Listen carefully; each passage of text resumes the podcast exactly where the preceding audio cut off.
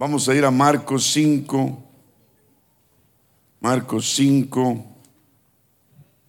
La historia de un hombre de la región de Gadara, la región de los Gadarenos, que estaba lleno de demonios. Dice, vinieron al otro lado del mar, a la región de los Gadarenos, y cuando salió él de la barca, el Señor Jesús, enseguida vino a su encuentro en los sepulcros un hombre con un espíritu inmundo que tenía su morada en los sepulcros y nadie podía atarle ni aún con cadenas.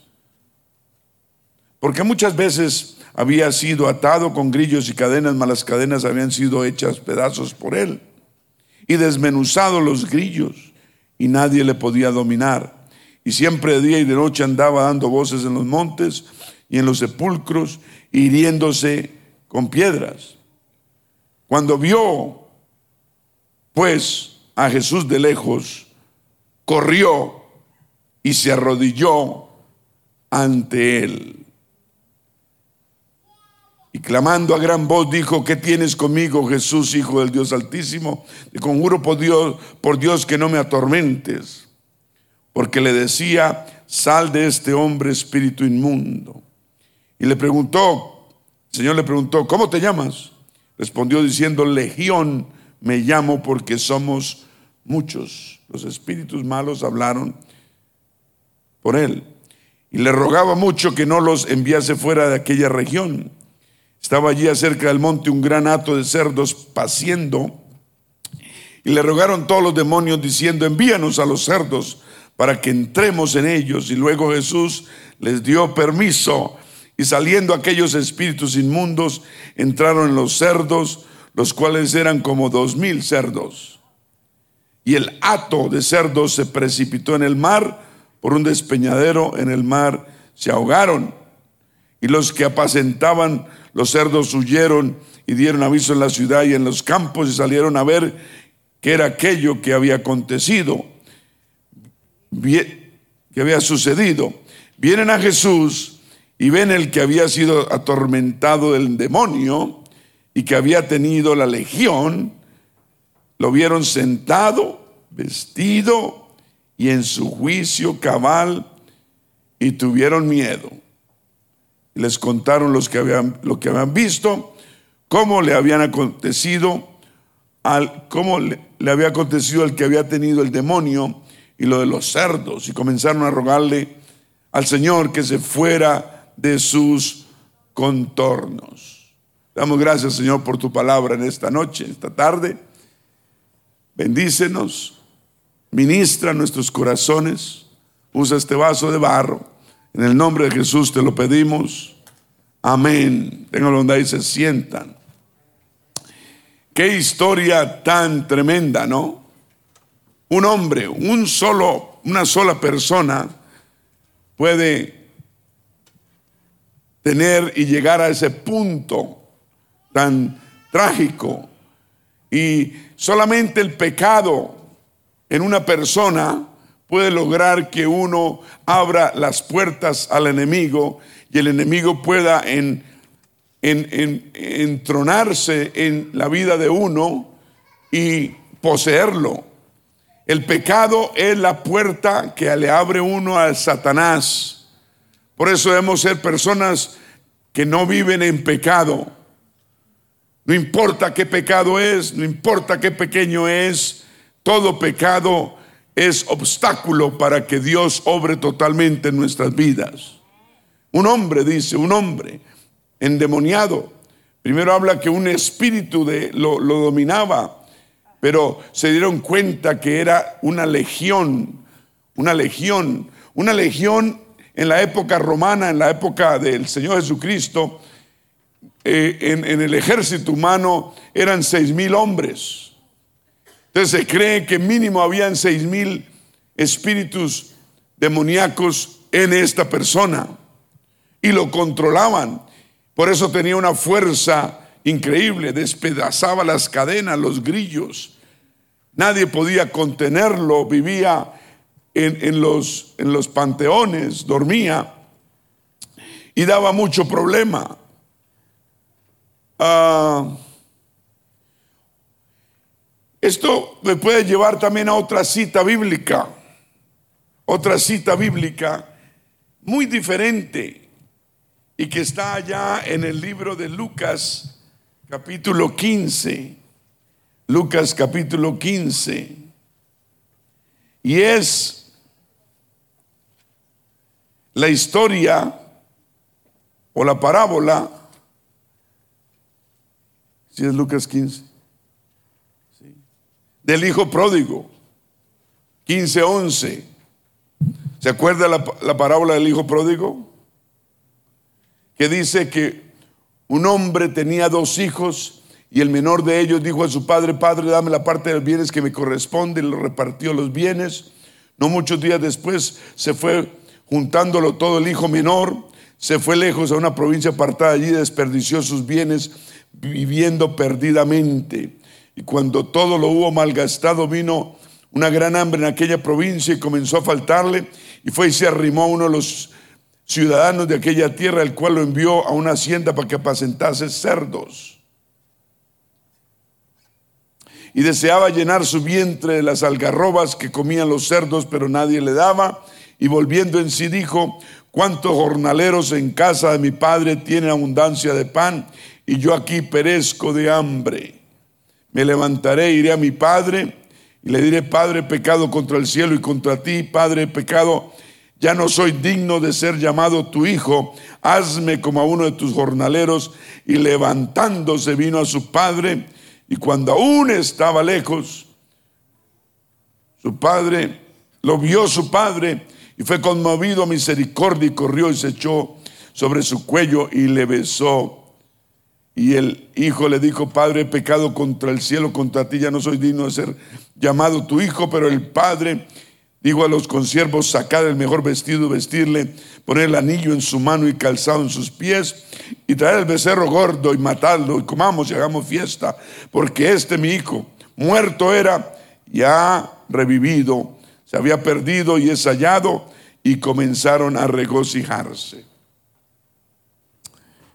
Estos dos textos tienen algo de, parecido entre sí, pero la Biblia dice que este hombre endemoniado corrió hacia Jesús. Desde lejos lo vio o supo que estaba por ahí y corrió a él y se postró delante de él. El segundo, o sea, el, el hijo pródigo, dice que su padre mismo corrió hacia él cuando lo vio de lejos. ¿Está entendiendo usted? Uno vino cuando supo del Señor, aunque estaba endemoniado, tuvo la capacidad de venir delante del Señor y se tiró a sus pies. El otro decidió pararse, recapacitar se dio cuenta que en esta parábola el Padre es, se, referente, se referencia a Dios que Dios tenía una vida mejor para él y que él no debería estar en este mundo, en ese mundo apacentando cerdos, comiendo en pecado, digamos, en el cielo inmundo, digamos. Que esa no era la vida que él necesitaba ni quería y que Dios podía darle una vida mejor. Fue una persona que tuvo todo y lo desperdició y se fue y se metió tal vez al mundo, al pecado pero cayó en cuenta. Lo, interesante de esta parábola es que él se dio cuenta, prometió cambiar, prometió ponerse de pie e ir y buscar a Dios. Y dice que Dios, cuando lo vio lejos, vino, corrió hacia él.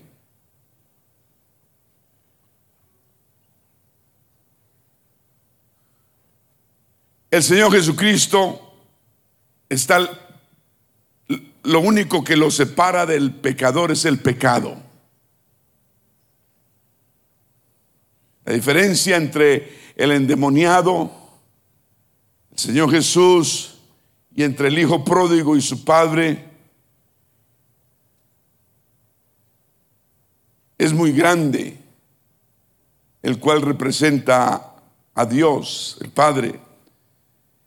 El, endemoniado conocía a Jesús solamente de oído, había oído de él, pero sabía que era un Dios de amor. Y eso fue suficiente para él venir y postrarse delante de él. El hijo pródigo, por otro lado, no conocía mucho qué tan grande era el corazón del padre, porque cuando el padre lo trató con tanto amor, se extrañó y no sabía qué tanto el padre lo amaba. Uno cuando está en pecado en el mundo, uno no sabe qué, qué tanto amor Dios tiene por uno. Hasta que uno viene y se postra delante del Señor y Dios no lo, no, no, no, no lo azota, no nada, Dios lo ama. Dios ama al pecador, pero el pecado tiene que quitarse del medio. Y el pecado se quita del medio por medio del arrepentimiento. Arrepentimiento quiere decir cambio. No solamente llorar porque hemos quedado mal, sino cambiar. Digan cambiar.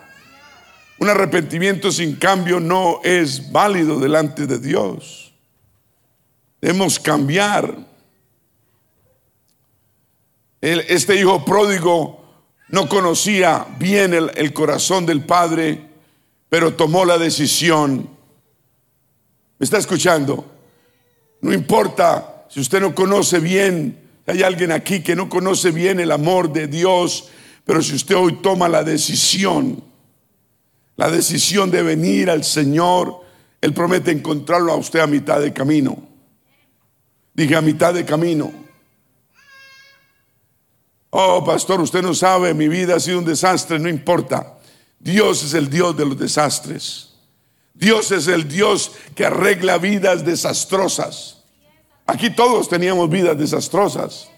Y Dios un día nos arregló nuestra vida, nos corrigió el camino, nos perdonó los pecados, nos lavó con su sangre por medio del bautismo en agua, en su nombre. Lo único que lava pecados es la sangre del Señor Jesucristo. La forma de aplicarla es por medio del bautismo en agua, en el nombre. Usted fue bautizado, asegúrese que fue en el nombre del Señor Jesús. En el nombre del Señor Jesucristo, como la Biblia lo manda. ¿Me están escuchando? Asegúrese que así fue. Tal vez fue hace muchos años, pero asegúrese que es bíblicamente y apostólicamente el bautismo que usted tuvo, porque el bautismo debe ser para perdón de los pecados. Amén. Este hijo pródigo no conocía el corazón del padre, pero aún así salió, tomó la decisión de buscar a, su padre, salir de donde estaba de buscar una vida nueva.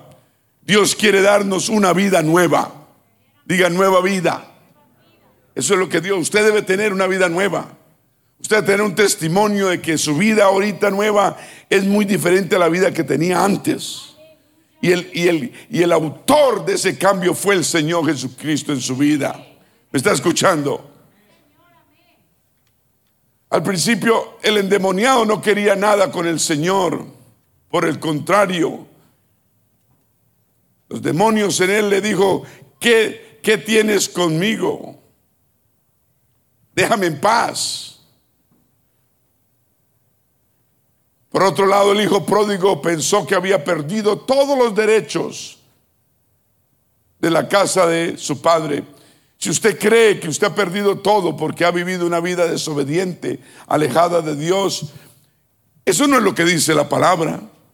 La palabra de Dios dice que uno se puede arreglar con Dios, que hay gracia aún para uno ponerse a cuentas con el Señor, que no importa qué tan tanto pecado haya cometido la persona, haya transgredido en contra de todo, Dios tiene gracia suficiente para perdonar al pecador. ¿Me está escuchando? Esa es la labor y la obra que el Señor hizo en la cruz del Calvario. Ahora, la distancia entre Dios y el pecador es muy grande, pero al mismo tiempo es muy pequeña. Es un abismo y lo hace el pecado en la vida. alguien dijo que es tan ancha como el abismo que existe entre el pecado y la santidad.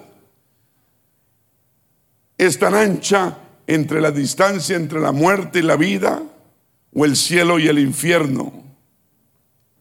Pero si una persona, si un pecador viene al Señor Jesús arrepentido, ya no hay distancia, ya no hay más separación.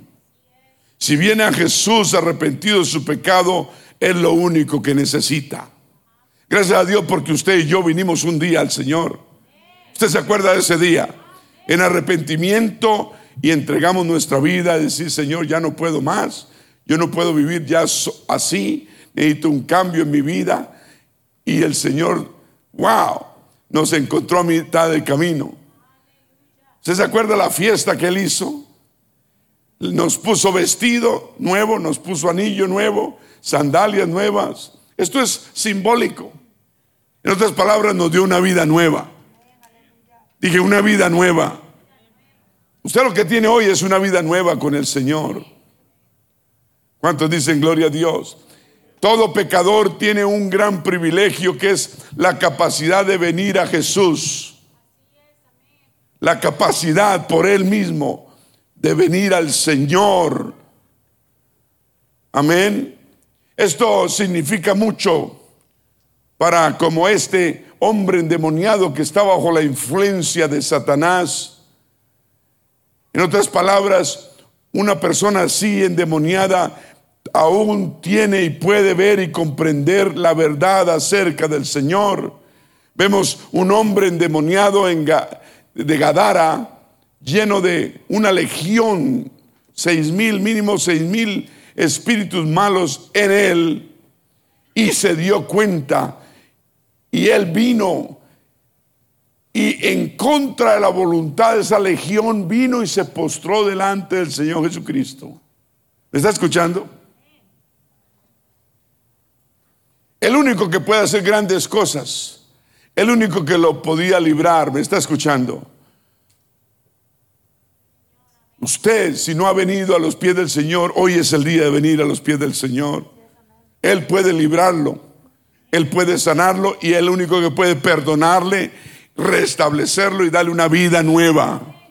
Qué lindo saber que podemos empezar de nuevo. Dije empezar de nuevo.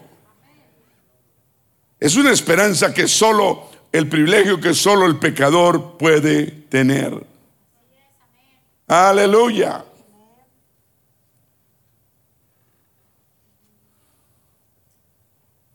El pecador que vuelve es visto de lejos por su padre que lo ama y viene a su encuentro. Es reconocido como su hijo que se fue lejos, pero que vuelve a casa. Y es comprendido, digan comprendido, como el hijo pródigo, amado y es aceptado por su padre. Qué importante para un pecador saber que, que Dios lo, lo puede aceptar y que Dios nos ama y que el Señor murió en la cruz del Calvario y que tenemos solución para nuestra vida. Lo peor para un pecador es creer que no hay solución para su propia vida. ¿Me está escuchando? Que todo está perdido, que no hay nada que lo pueda salvar. Eso es una gran mentira. Estamos en la época todavía de la gracia de Dios. Dios nos puede aceptar con un corazón arrepentido, nos reconoce como sus hijos. Amén y nos, y nos, y nos pone en el lugar donde estamos, debemos estar. Digan, gloria a Dios.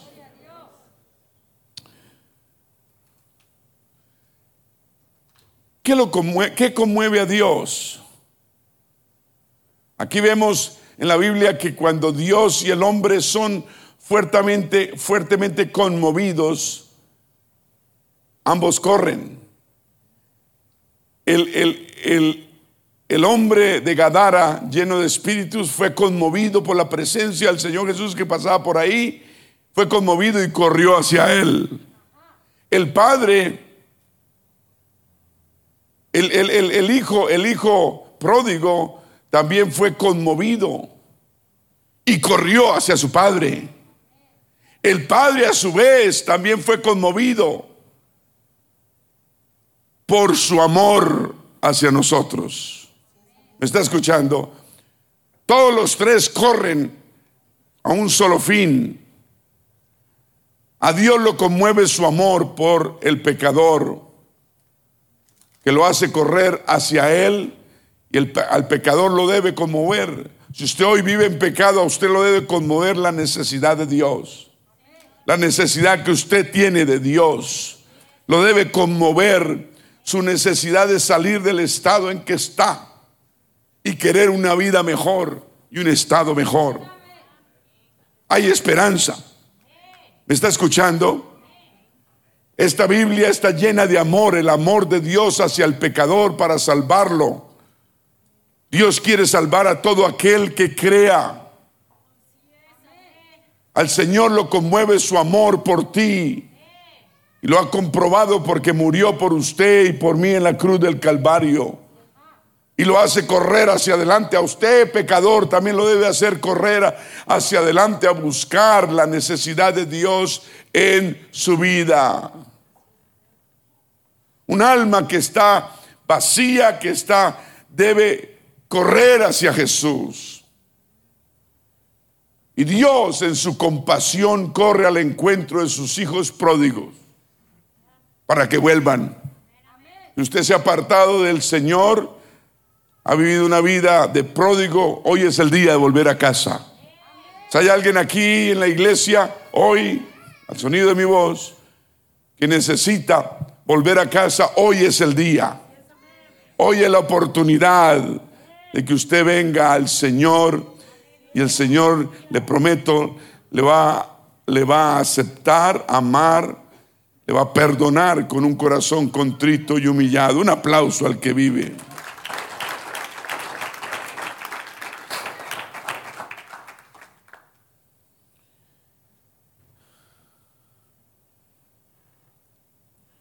Ahora, de ahí que la demora que tengamos en arrepentirnos es un signo mortal. Si usted piensa, Estoy joven, ¿para qué? Después lo hago cuando haya más necesidad. Eso es un signo mortal. No tenemos la vida comprada. Amén.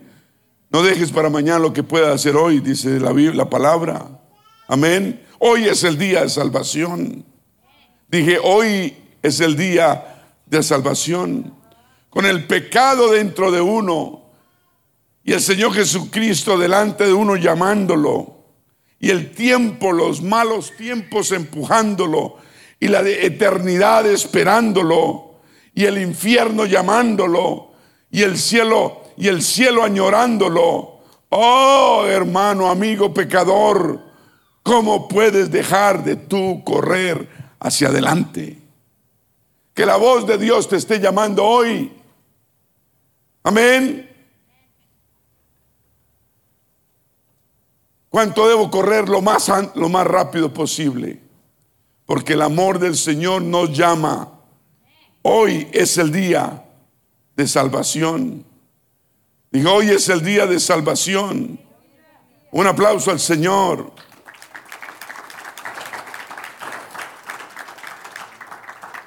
Debemos, la única forma de destruir el control de Satanás sobre nosotros es teniendo un, corazón arrepentido, bautizándonos en agua en el nombre de Jesucristo para perdón de los pecados, recibiendo la promesa del Espíritu Santo y viviendo una vida recta delante de Dios.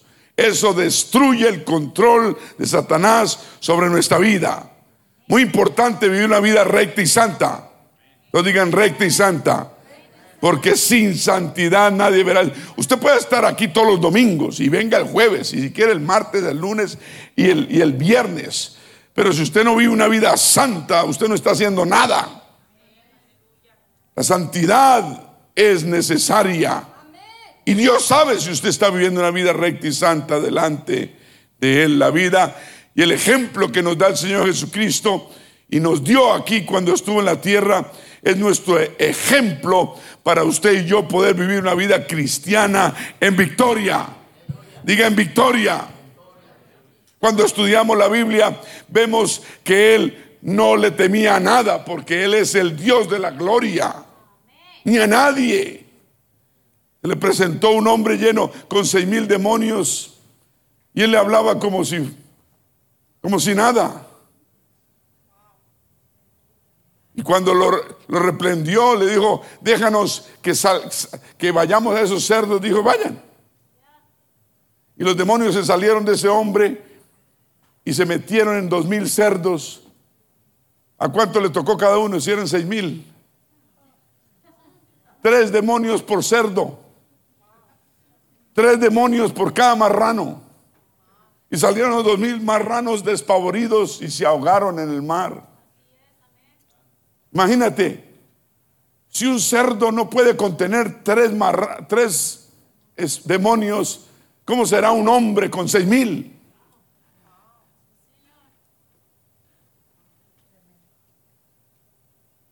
Pero quedó libre. Solamente el Señor tiene la capacidad de decir, sé libre. Pero, pero,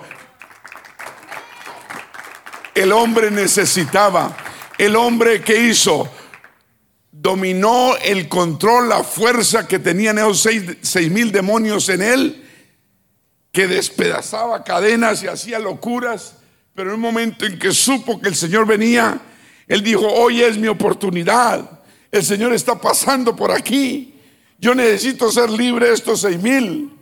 Y tuvo la fe suficiente para dominar a esos seis mil demonios que no tenían nada, no querían nada que ver con el Señor dominarlos y él mismo fue con la fuerza que tenía sobre él y se fue y llegó a los pies del Señor y se postró delante de él. ¡Wow!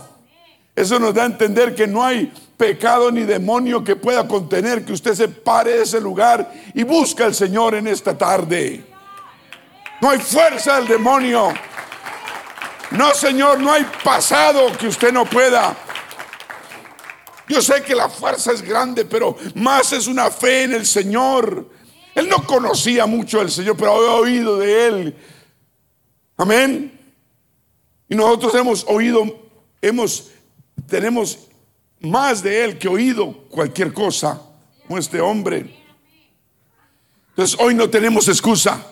No tenemos excusa para correr Así como el hijo pródigo se levantó y corrió hacia su padre. Así como este endemoniado lleno de seis mil demonios corrió a Jesús y se postró ante él. Así usted debe. Y el Señor corrió, el Padre corrió al Hijo. Así debemos correr al Señor. Hoy es el día de salvación. Hoy es el día que usted se decida a vivir una vida nueva. Nueva que tal vez no conoce, no importa, pero en las manos del Señor todo va a estar bien. Eso sí le aseguro que va a ser cien mil veces mejor que la que tiene. Cien mil veces mejor. Y que usted sirviendo al Señor le va a ir bien. ¿Me está escuchando?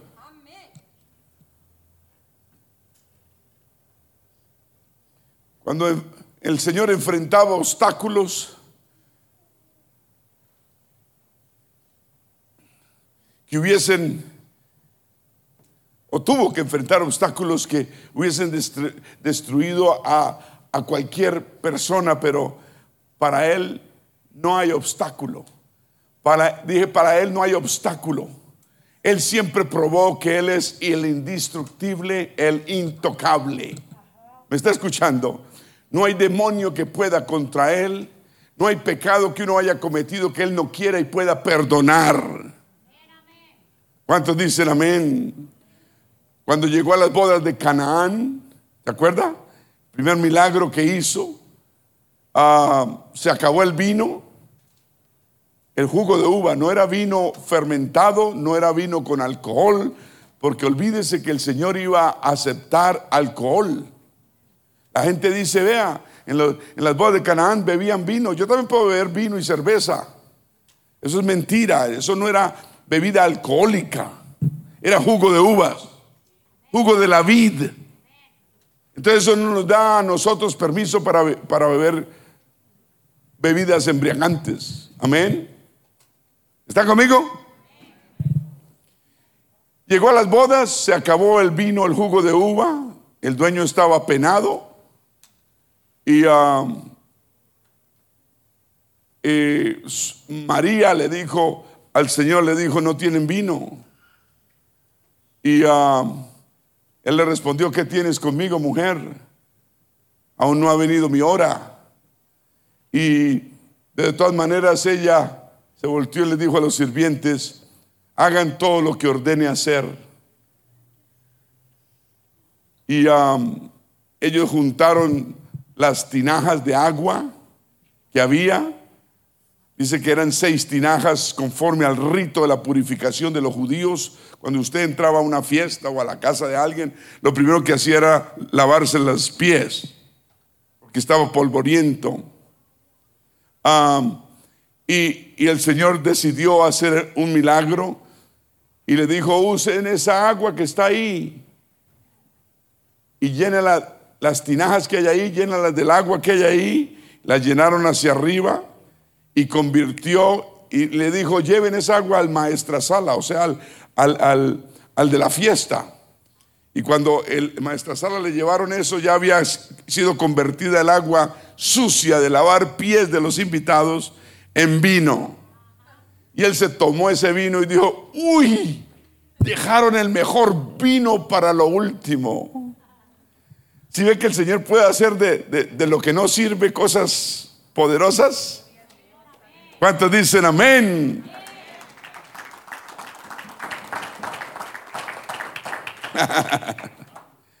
Para un hombre común y corriente, esto había sido una tragedia, ¿no? Que les haya acabado. Pero el vino en su fiesta. Es como si usted invita a, a, 20 personas y el pollo se acaba cuando le da de comer a 10. Da vergüenza, ¿cierto? Y, pero para el Señor no es tragedia. El Señor hace milagros que uno ni se imagina qué puede hacer. Usted puede tener muchos problemas hoy en su vida y usted no imagina la solución que puede haber en esos problemas porque tal vez para su mente no hay solución, pero Dios sí tiene la solución. Si usted entrega, una de las cosas que pone el enemigo en nuestra mente es decir, usted no tiene arreglo. Es una mentira de Satanás si hay arreglo con el Señor. Usted no tiene esperanza. Usted está perdido. Sí, estoy perdido, pero el Señor es mi esperanza. Entonces, si usted tiene eso en la mente y el enemigo le sigue poniendo que no hay esperanza en su, en su vida, sí hay esperanza. Jesús es nuestra esperanza. Él murió por nosotros en la cruz del Calvario. Un aplauso al Señor. Problema, el problema es que mucha gente no lo ve como, como el, el, Dios de la gloria. Él no era un hombre común y corriente. Él era Dios hecho carne. Y un milagro como el convertir en agua en vino lo hizo en segundos. Amén. Eh, es el mismo que creó el universo. Es el mismo que ha formado al hombre con sus propias, ¿me estás entendiendo? Manos.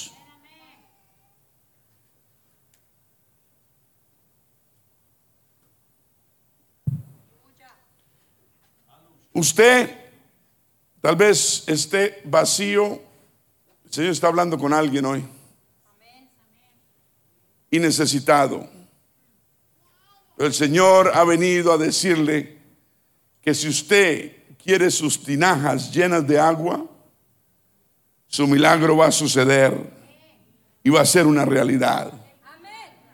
Es solo tener un poco de fe, un poco de deseo como el hijo pródigo que se vio en esa situación tan terrible, dijo, esta no es mi vida. Yo no vine, por ejemplo, a Estados Unidos para terminar así. Yo, yo, yo, yo, yo, yo tengo otros planes, otras metas, otros sueños. Y mi vida, mi intransigencia, mi, mi, mi, mi pecado, mi carnalidad me ha traído hasta aquí. pero hay un Dios que me puede sacar de aquí. Hay un Dios que aún me ama. Hay un Dios que murió por mí y Él me puede sacar de esta situación. Eso fue lo que hizo el hijo pródigo. Eso fue lo que hicimos nosotros. Y el Señor nos sacó de, su, de esa situación caótica. ¿Cuántos dicen amén? No hay enfermedad que pueda, que, que, Dios no pueda sanar. No hay peste que Él no pueda eh, evacuar. ¿Se acuerda de aquel hombre que estaba, que duró cuántos años? Creo que eran 18 años, cerca de un estanque. Creo que está en Juan 5, un estanque donde un estanque donde había, era como una piscina, como, como un, ¿no? llena de agua, y dice que había alrededor del estanque muchos enfermos, una multitud de ciegos y cojos y paralíticos. Y de vez en cuando dice la Biblia que venía un ángel del cielo y revolcaba el agua. Y después se iba. Y apenas se iba de revolcar el agua, el primero que lograra meterse al agua quedaba sano. 38, no eran 18 ni 12, eran 38 años. Y este hombre 38 años tirado en, ese, en esa situación enfermo, esperando un milagro. No importa cuánto usted lleve esperando un milagro. Yo no creo que lleve más de 38 años. Pero déjame decirle, el Señor llegó y habló con él y arregló la situación le dijo a aquel hombre en ese estanque, le dijo, ¿quiere ser sano? ¿Por qué le pregunta, ¿quiere ser sano? Es lo más, lo más importante, por eso el Señor te, te quiere preguntar hoy, ¿usted en verdad quiere esa vida nueva? ¿En verdad la quiere? Porque si usted la quiere, yo se la puedo dar. Dice el Señor. Es, es, es querer. Si usted mira, es, el Señor siempre le preguntó a ese hombre endemoniado también le dijo, le, él vino a él y le mostró que quería ser sano. Y el Señor vio esa necesidad y lo sanó y lo liberó. Tenemos que demostrarle a Dios que queremos ser sanos y, y ser libres. ¿Me está escuchando? Este hombre de 38 años tirado en el piso. El Señor se le acercó y le dijo, ¿quieres ser sano? Y él le dijo, no tengo quien me meta. Siempre alguien se me adelanta. 38 años. Dice que luchando por un milagro. Y vuelve y le, pregunta, ¿quiere ser sano? ¿Usted no entiende? He estado aquí por 38 años, igual viniendo aquí, tengo deseo, pero solo no tengo la ayuda. Usted no puede sacar esa excusa hoy. Si usted tiene el deseo, usted tiene la ayuda. Yo le estoy diciendo que el Señor está aquí dispuesto a ayudarle. Entonces usted no puede decir como las excusas como el paralítico del estanque, no tengo quien me ayude, el Señor está aquí para ayudarle. La pregunta es, ¿desea usted ser ayudado? ¿Desea usted cambiar su vida? ¿Desea hacer, darle la vida, su vida y su corazón al Señor? ¿Quiere ser sano? El hombre endemoniado le quiere ser libre de todos estos demonios. Sí, es que son seis mil los que me, los que tengo, no importa cuántos tiene. La pregunta es, ¿quieres ser libre? No importa qué tanto pecado traigas tú. No importa qué clase de vida has llevado. No importa, no importa, no importa. La pregunta importante es, ¿quieres ser sano? ¿Quieres ser libre? ¿Quieres, quieres ser salvo? No solo con la liberación y la sanidad, no, no solamente es ser liberado y ser sano. Lo importante aquí es ser salvo. Porque la salvación del alma es lo, más, lo que busca el Señor de nosotros. Entonces el Señor le dio como a entender a ese hombre ahí tirado en el estanque. Le dijo, es que usted no entiende. Es que yo no soy un, mismo, un, simple ayudador aquí del estanque. Yo soy el Dios de la gloria que cuando el ángel revuelve el agua, yo soy el que hace el milagro. En otras palabras, hoy es el día que usted salga de aquí caminando por sí solo. Fue cuando le dijo, levántate, toma tu lecho y anda. El Señor no necesita que ningún ángel revuelque ninguna agua. Él es el que revuelca el agua en nuestras vidas. Y yo oro y pido que el Señor le revuelque su corazón en este momento para que usted tenga ese deseo de cambiar y entregar su vida al Señor de una vez por todas. ¿Cuál excusa tenemos? ¿No hay ayuda? Sí hay ayuda. La pregunta es, ¿quieres ser salvo? ¿Quieres ser salvo? Wow. A veces sacamos excusas que no debemos sacar. Este hombre trató de sacar excusas, pero el Señor no le aceptó ninguna. Lo importante es, ¿quieres ser salvo, sano? Yo sí, quiero ser sano. Pues sé sano. Diga en el nombre de Jesús, sea sano. Mateo 5 habla de un hombre que cuando Jesús bajó de la barca ese hombre endemoniado, lleno de espíritus. Ni aun las cadenas lo podían contener, que vivía, dice la Biblia, en, en panteones, entre los sepulcros.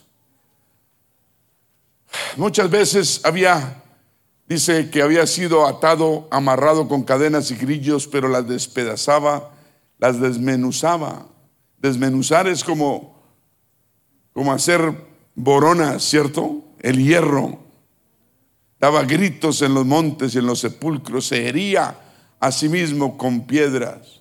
Dice la Biblia que cuando vio pues a Jesús de lejos, dice, corrió y se arrodilló ante él. Explíqueme usted cómo un hombre lleno de seis mil demonios puede correr en contra de la voluntad de ellos. Entonces, no hay situación adversa que nosotros tengamos que no podamos correr a Jesús hoy día y buscar de su mano protectora y su ayuda. Y yo pregunto, si un hombre con seis mil demonios adentro no pudieron detenerlo para venir corriendo y arrodillarse, tirarse delante de los pies del Señor Jesucristo, ¿qué es lo que lo detiene a usted? ¿Qué es? Nada lo debe tener. Al contrario, el amor de Dios lo debe a usted atraer. El deseo de una vida nueva lo debe a usted motivar. El, el, hecho de evadir el infierno también lo debe motivar. Y el hecho de tener un alma salva lo debe a usted motivar totalmente. ¿Qué hay tan fuerte en su vida que no lo deja usted venir hoy y rendirse delante de Dios? ¿Qué hay? ¿Qué excusa? No hay excusa que puedas poner. ¿Me está escuchando? ¿Me está escuchando? Dios es un caballero. Él no te va a obligar y te va a coger de una oreja para que te pares de esa silla y te venga, venga aquí a este altar. Él está tocando, hablándote por medio de su palabra hoy. Tú debes tomar la determinación como el hijo pródigo y decir, ¿qué estoy haciendo aquí? ¿Qué situación la que yo estoy viviendo? Esto no es lo que yo quería, ni buscaba, ni soñaba. Oh, en, la casa de mi padre puedo tener esto puedo tener muchas cosas. Iré a mi padre, le pediré perdón y que me haga como uno de sus jornaleros, no importa. Pero yo quiero estar en casa de mi padre. Qué linda determinación, ¿cierto? Esa es la que, la que nosotros tomamos hace años, unos hace un año, otros hace 10, otros hace 20 años o más. Fue la determinación que alguien en esta iglesia hoy va a tomar, venir a los pies del Señor. ¿Cuántos dicen gloria a Dios? Por eso el Señor nos pregunta, ¿quieres ser salvo? ¿Quieres ser libre? ¿Sabía usted que cada vez que el Señor Jesús se encontraba con un demonio, el demonio sabía quién era el Señor? Eh, Satanás reconoce quién es el Señor. Por eso Santiago 2, 19 dice, ¿tú crees que Dios es uno? Bien haces, también los demonios creen y tiemblan. No hay demonio en la vida de uno. Cuando el Señor me sacó a mí como el hijo pródigo de la situación donde estaba, del lugar donde estaba, del cielo inmundo, de comer con los cerdos, de tener que robarle a los cerdos para poder comer era. Porque la comida era para los cerdos, no para el que los cuidaba. Esa es la situación más, más terrible que a mí, yo estuve ahí. ¿Quién sabe cuántos demonios yo tenía?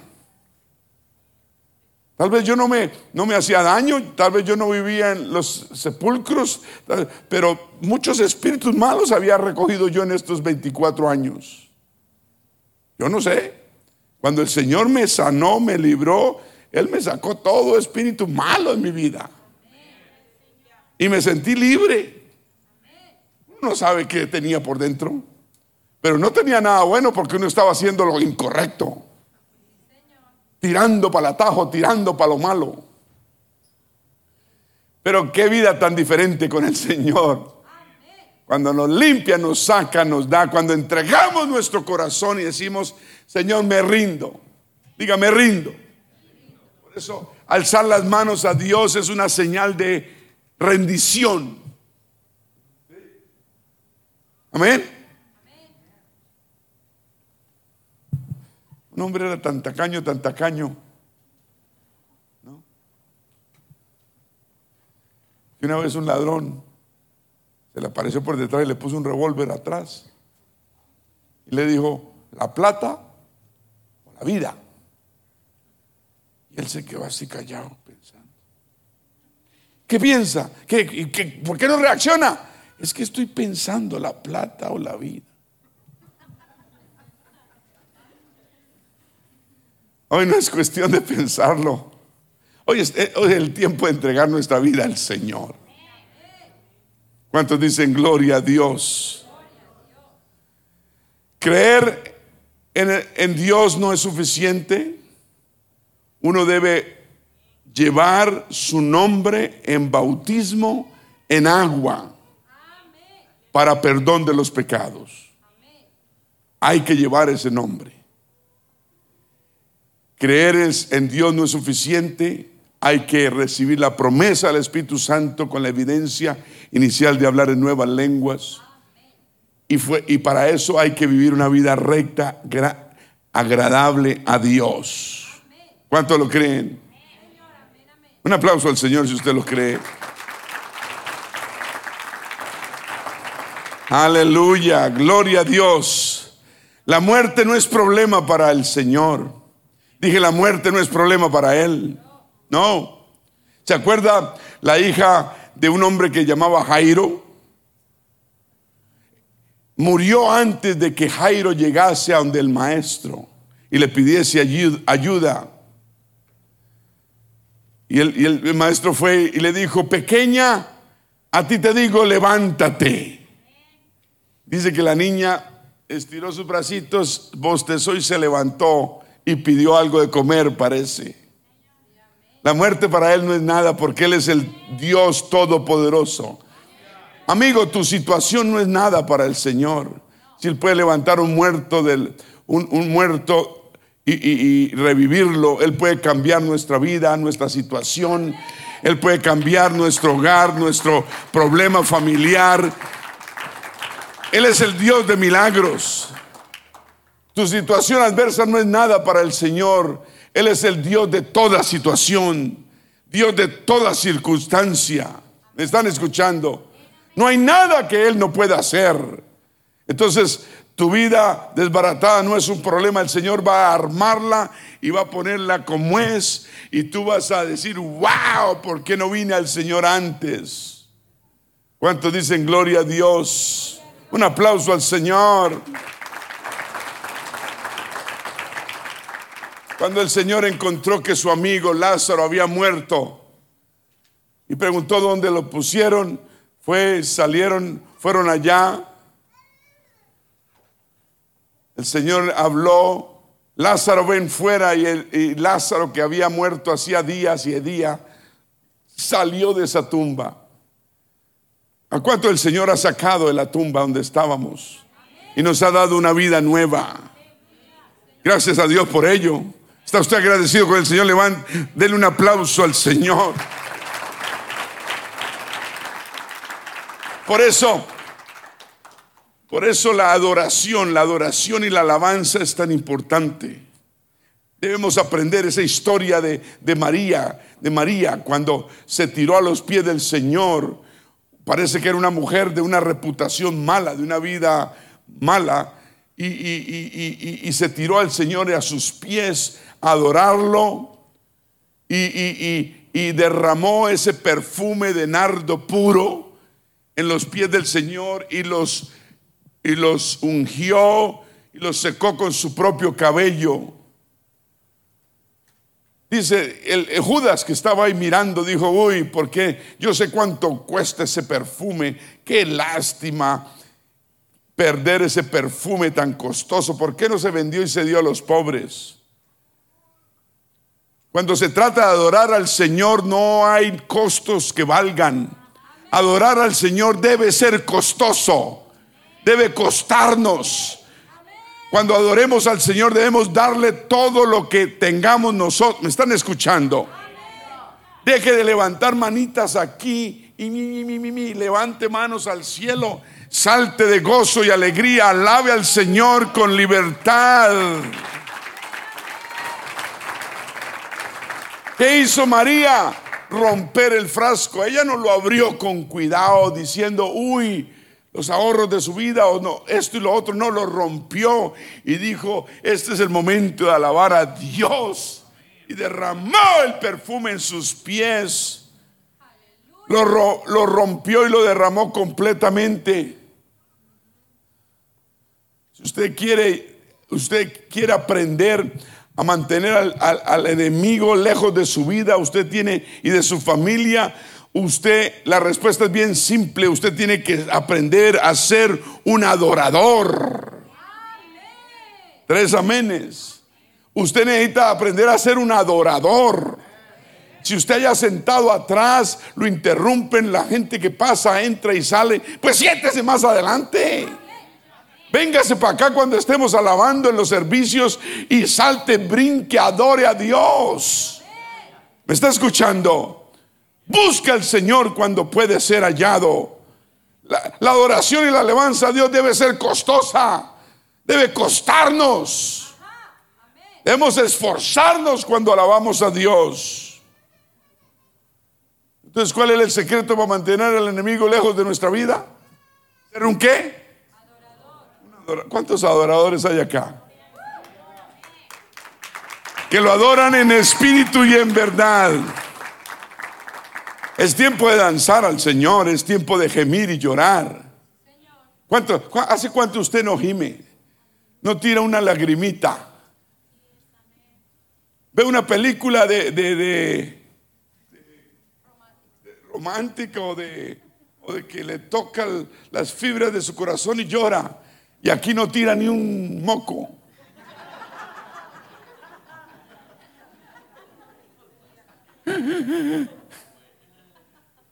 Ni uno. Bueno, moco no, pero al menos una lágrima para el Señor.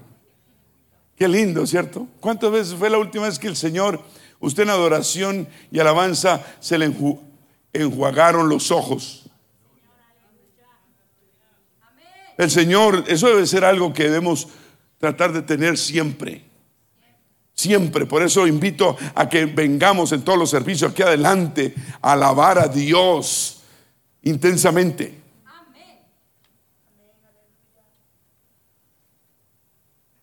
Fuera de eso, en, ese, en, ese, en, ese, en esa historia de María derramando el perfume de nardo puro en los pies del Señor, siempre habrá, alguien como un Judas que lo critique a usted.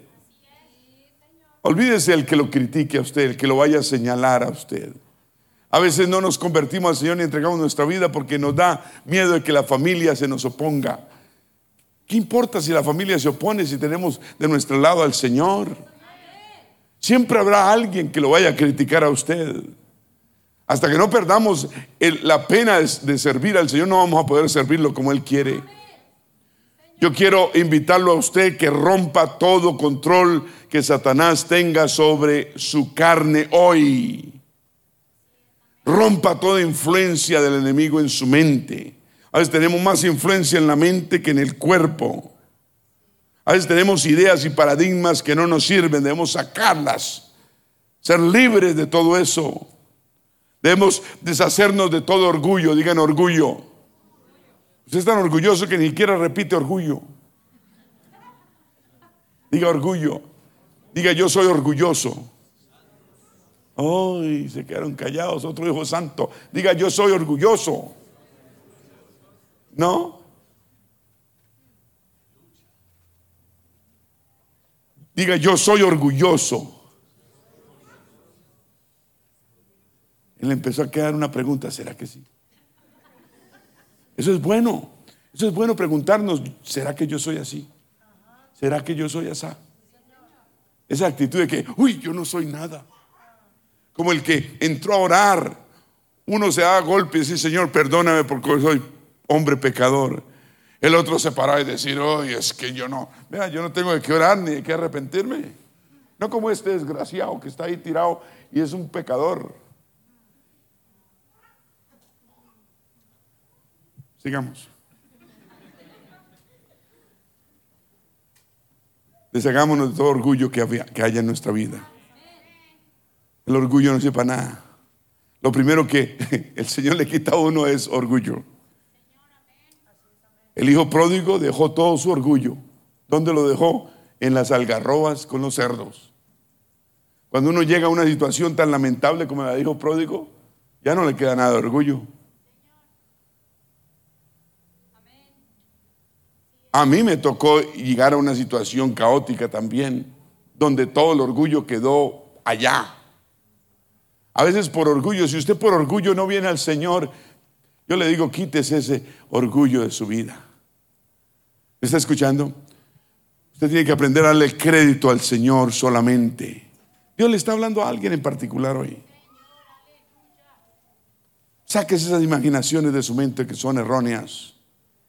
Es hora de romper todo yugo de esclavitud. Hoy es el día. Dije, hoy es el día. Satanás tiene mucha más influencia sobre nuestra mente si uno se rehúsa a darle la gloria a Dios, la gloria que Dios se merece.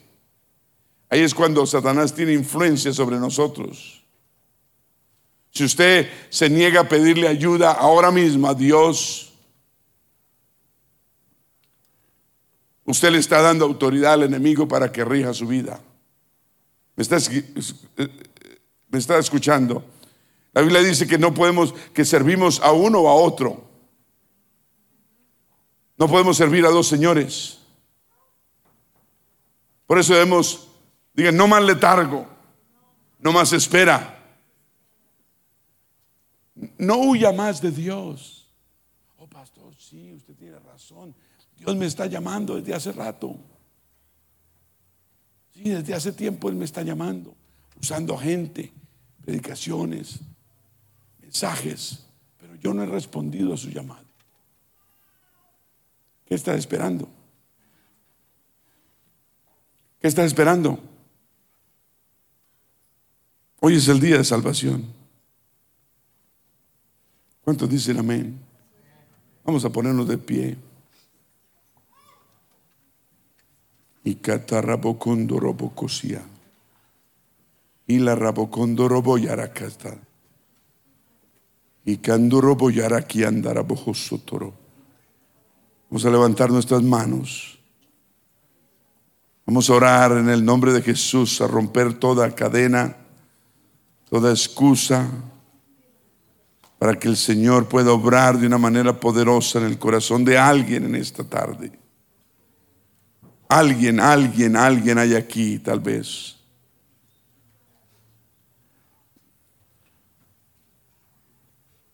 No necesariamente tiene que ser, pues, pues, pero alguien necesitado que venga a este altar. Vamos a cerrar nuestros ojos mientras oramos, Señor, haz tu obra, obra de una manera milagrosa, solo como tú puedes hacerlo. Has hablado con tu palabra, quita todo obstáculo y toda excusa que podamos tener para no correr como el hijo pródigo y buscar a su padre para no correr como el hombre endemoniado de Gadera y buscar al Señor Jesucristo. Rompemos toda atadura, toda excusa en el nombre de Jesús. Hay poder en el nombre del Señor Jesús. Los músicos vienen, por favor. Vamos a levantar las manos, Señor amado Dios. ¿Cuántos creen que hay poder en el nombre de Jesús? ¿Cuántos creen que el Señor puede sanar, liberar, libertar, salvar toda situación? Y de toda situación. hay alguien aquí en este lugar dispuesto a empezar una vida nueva, arrepentirse de sus pecados a pedir que seas que sea bautizado en agua en el nombre de Jesucristo, venga aquí adelante. O, o levante su mano si es preciso. Hoy es el día de salvación. Si hay alguien que necesita oración, también vamos a dar cabo a eso. Alguien necesita oración. Vamos a orar por su situación laboral, personal, familiar. Venga aquí adelante. Vamos a orar. Alguien necesita oración tiene una situación difícil en su hogar. Amén, amén. Vamos a orar por esas situaciones difíciles que tenemos.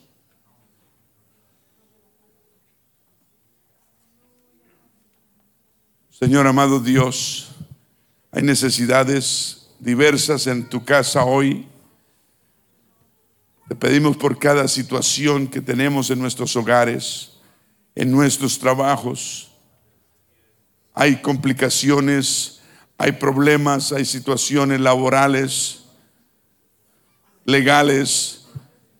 Tenemos problemas con nuestros familiares tal vez allá en nuestros países, situaciones de las cuales no podemos hacer nada al respecto, pero invocamos tu presencia, Señor, sobre ellos. Invocamos tu presencia en esas situaciones con nuestros familiares. No podemos hacer nada, pero tú sí puedes lograr eso, Señor. Hay familia alejada, Señor, tal vez que no te conocen, pero rogamos por ellos para que los bendigas, los ayudes, los protejas, los levantes. Suple, Señor, toda necesidad. ¿Quiere usted orar por su familia, levante sus manos, vamos a seguir orando por la familia. Tenemos familia necesitada, Señor. Tenemos familiares lejos que tal vez viven en oscuridad y no entienden. Señor, abre sus ojos espirituales. Abre sus ojos, Señor, para que entiendan, entiendan la necesidad de servirte de vivir una vida digna y agradable a ti, oh Dios. Te pedimos de corazón por nuestros familiares. Te pedimos, Señor, y lo levantamos a todos en este momento. Ponemos en tus manos, oh Dios, hermanos, papá, mamá, tíos, toda clase de familias. Diga en el nombre de Jesús En el nombre de Jesús, Señor, creyendo estoy de que tú vas a cuidarlos, protegerlos y bendecirlos. Hay alguien que tiene, que tiene necesidad de oración, pase aquí adelante por enfermedad, por lo que sea. Vamos a orar por su situación. Vamos a cantar, vamos a cantar.